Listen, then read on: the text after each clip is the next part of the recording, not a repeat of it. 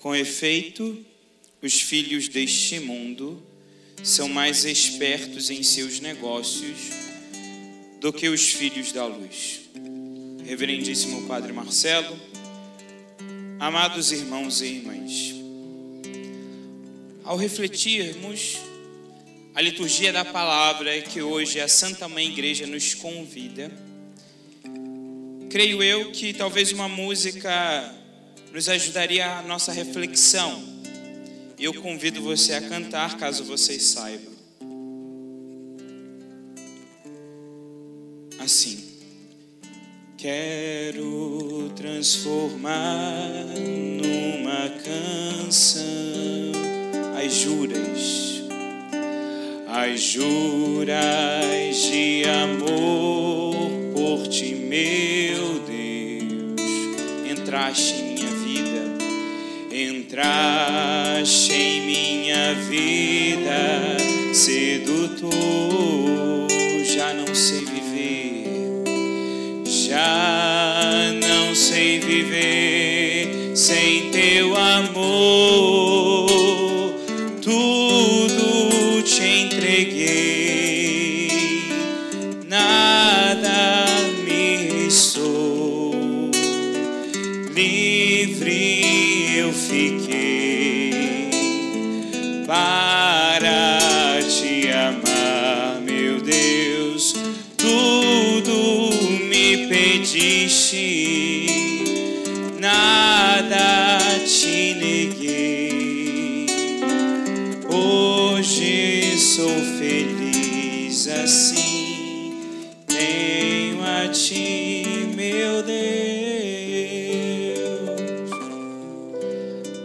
Cantarmos esta canção, em que em sua letra nos fala: Quero transformar as juras de amor por ti, ó Deus, em uma canção.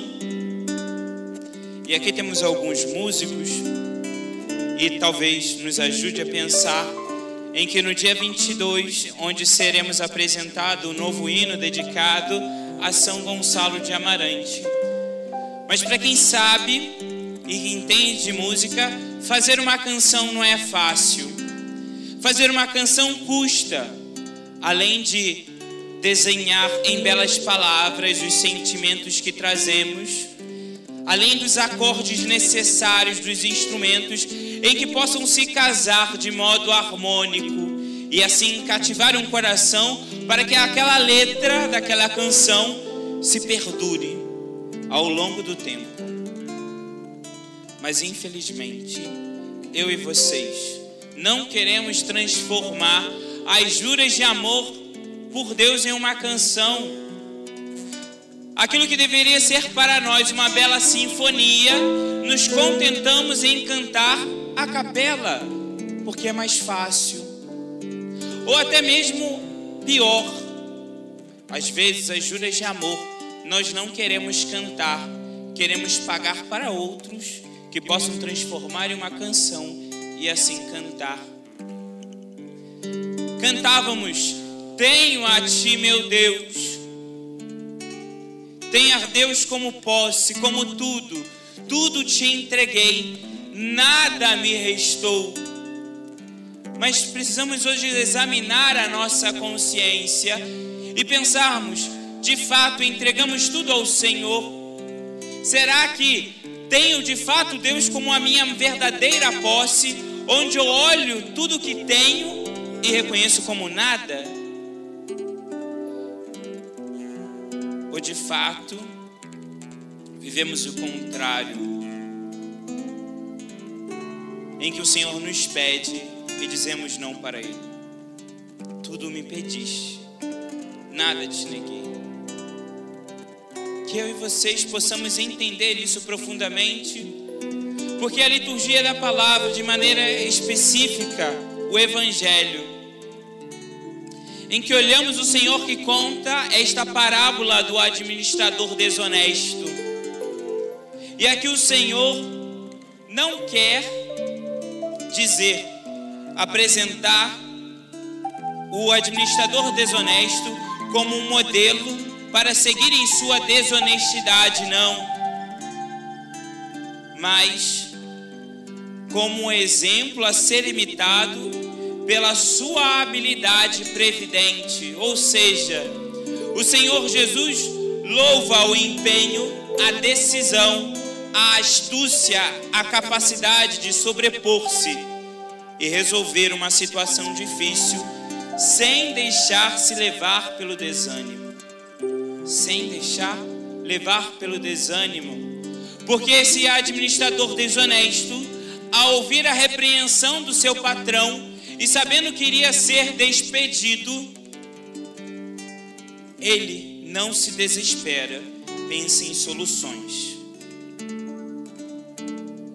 E assim Santo Agostinho vai dizer: porque o Senhor narrou esta parábola? Não porque aquele servo fosse um exemplo a ser imitado, mas porque foi prevenido em relação ao futuro, a fim de que se envergonhe o cristão que tenha, que não tenha essa determinação. Assim eu e vocês precisamos nos envergonharmos quando não temos esse mesmo empenho em relação a Deus, como teve este empenho esse homem desonesto. Meus irmãos, muitas vezes nos comportamos como crianças, manhosas e preguiçosas com relação à nossa salvação e a dos outros, e até parecem indiferentes em fazer o bem. Se domingo passado ouvíamos nas três parábolas da misericórdia, um Deus que é misericordioso, que tem uma iniciativa de vir ao encontro, como aquele pastor que vai ao encontro daquela ovelha que se perdeu, como aquela mulher que faz de tudo para encontrar aquela mulher, aquela moeda que foi perdida, como aquele pai que espera a volta de seu filho e que não deixa quase o filho falar nada, mas se joga de braços abertos e beija trata com carinho aquele filho que, pelo contrário, tratou com rancor o seu pai. Hoje, o Senhor também quer mostrar que precisamos também nos esforçarmos de ir ao encontro desse amor. Precisamos também nos empenharmos. É certo que a graça de Deus e a misericórdia de Deus vêm ao nosso encontro de maneira primeira. Deus nos amou por primeiro, diz São João. Mas da mesma forma que dizemos, amor com amor se paga, Deus também quer uma resposta de amor, e isso é a nossa fé. Quais são as respostas de amor? Qual o empenho que colocamos na busca pelo Senhor? Qual é a força que tem a sua salvação hoje na sua vida? Porque olhamos vários exemplos concretos de nossas vidas.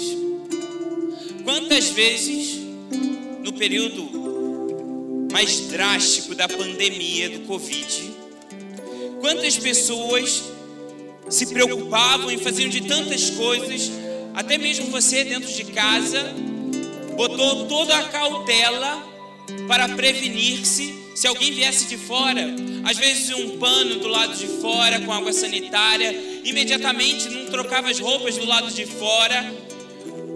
As compras que fazíamos, imediatamente tínhamos que lavar, fazíamos um esforço danado para assim não contrairmos os vírus.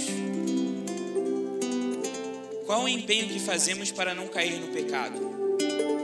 De não cairmos no pecado mortal.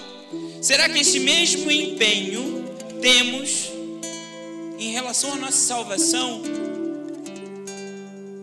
ao olharmos as torcidas de futebol, e aqui não é criticar, é belo, mas como ver aquele estádio lotado em que pessoas gritam, aclamam seu time, torcem mesmo ainda perdendo.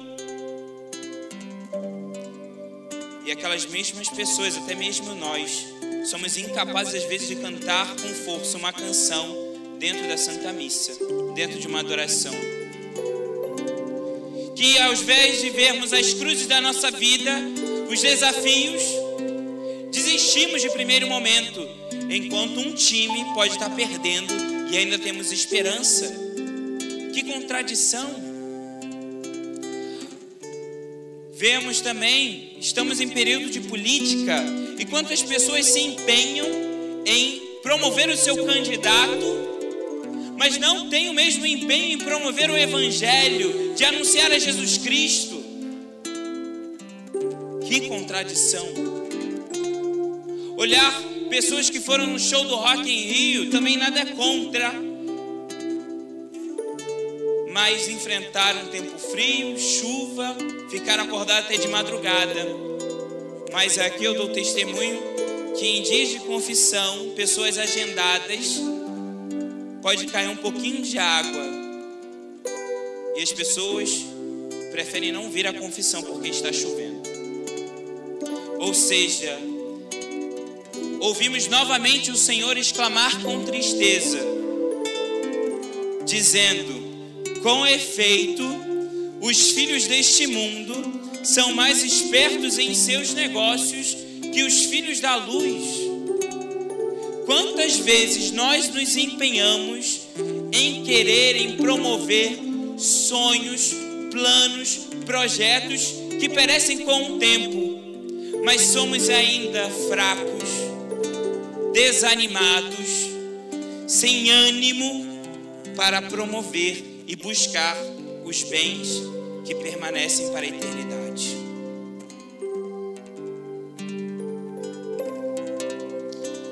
Senhor, nesta parábola, mostra que o administrador começou a refletir sobre o que esperava. Para cavar não tenho forças, de mendigar tenho vergonha. Já sei o que hei de fazer para que alguém me receba em sua casa quando eu for afastado da administração. Este homem vê o futuro, vê o que, que ele vai fazer depois que não tiver mais administração. E para isso, precisamos também nós pensarmos: será que refletimos sobre aquilo que nos espera? Temos a morte diante dos nossos olhos. Sabemos que um momento o Senhor há de chamar cada um de nós.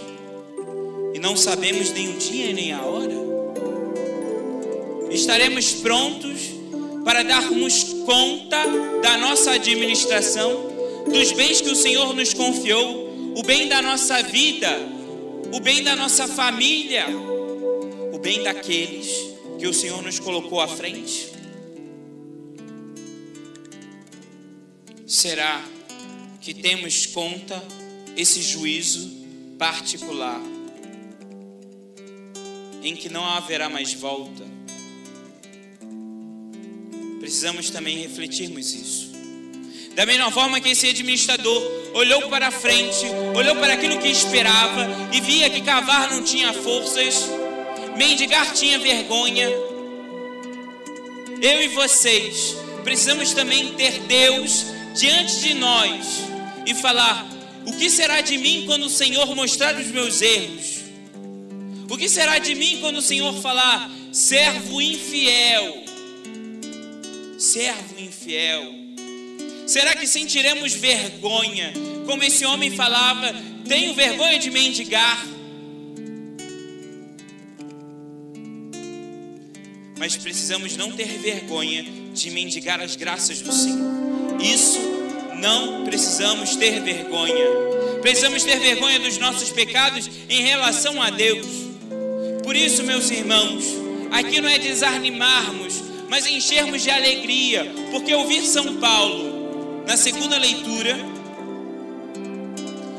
em que diz que o Senhor quer que todos os homens sejam salvos e cheguem ao conhecimento da verdade, ou seja, há mais esperança na nossa salvação que condenação.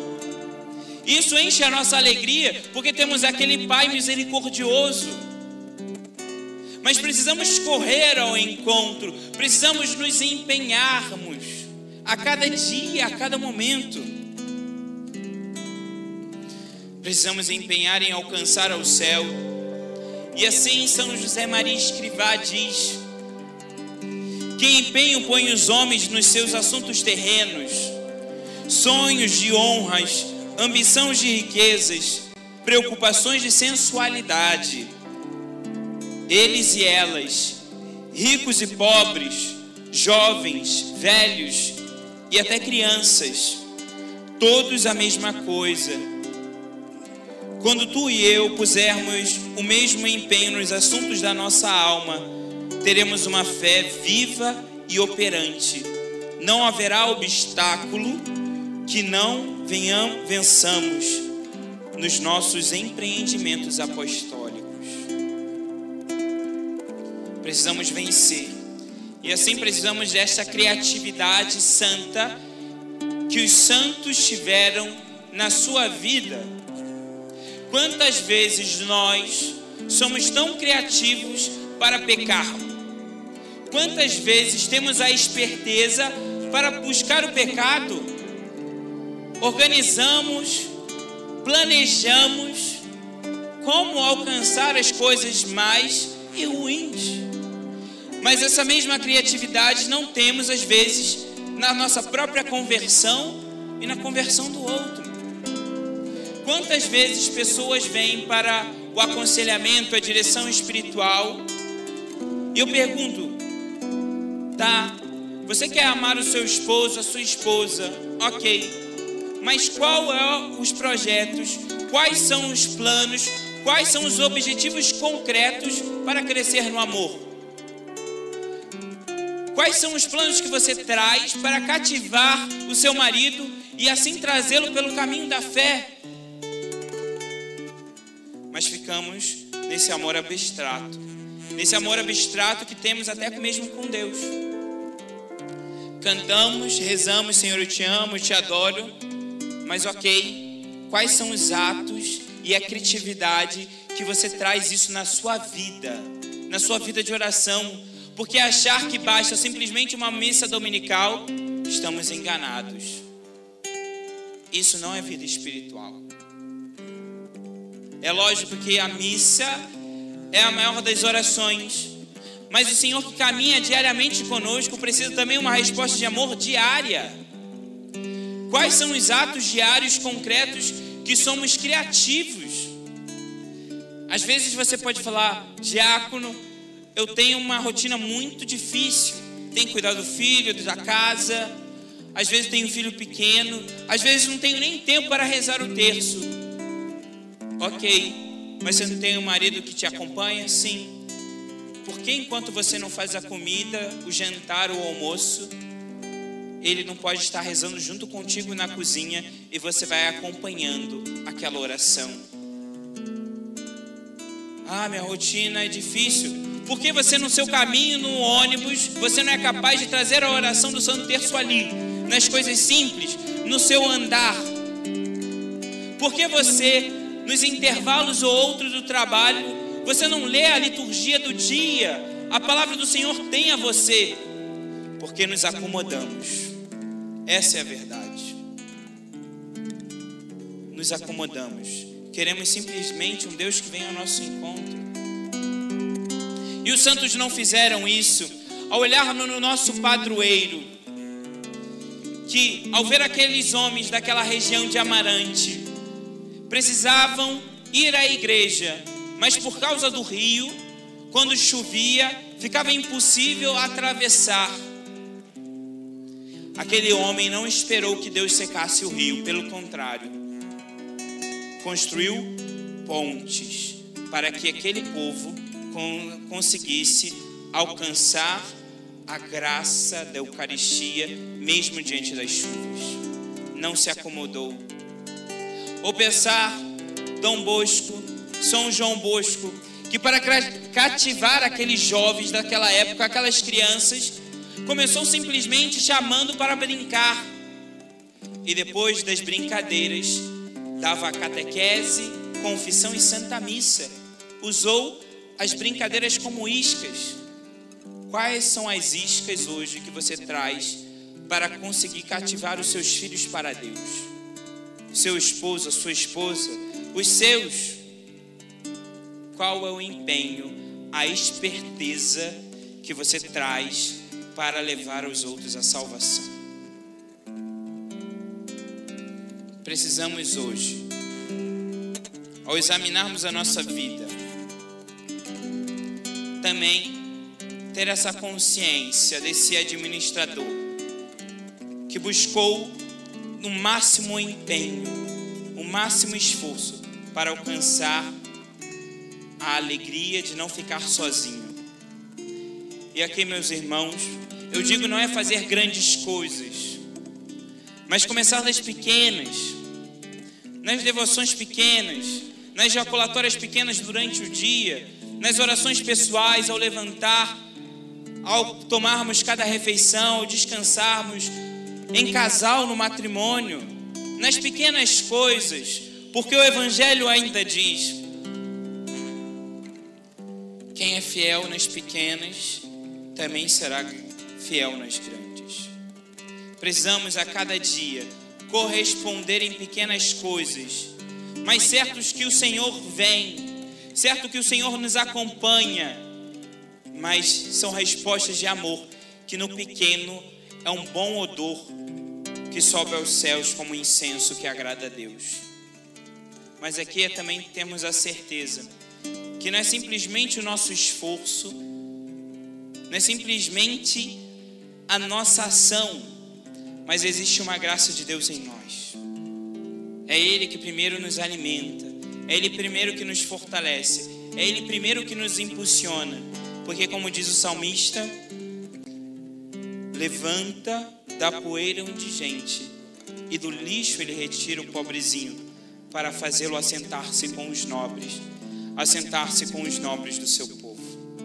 Hoje eu e vocês, o Senhor nos convida, nos tira do lixo do pecado para sentarmos à mesa, à mesa do banquete do sacrifício, a mesa onde eu e vocês somos elevados à condição de nobres, de reis, mas precisamos também corresponder a esse amor que o Senhor nos dá.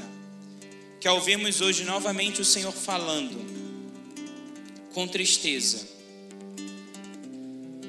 que os filhos das trevas são mais espertos, possamos também nos envergonhar e suplicando ao perdão de Deus a graça de também corresponder ao seu amor a cada dia, nas pequenas, para assim ser fiéis nas grandes. Com efeito, os filhos deste mundo são mais espertos em seus negócios do que os filhos da luz.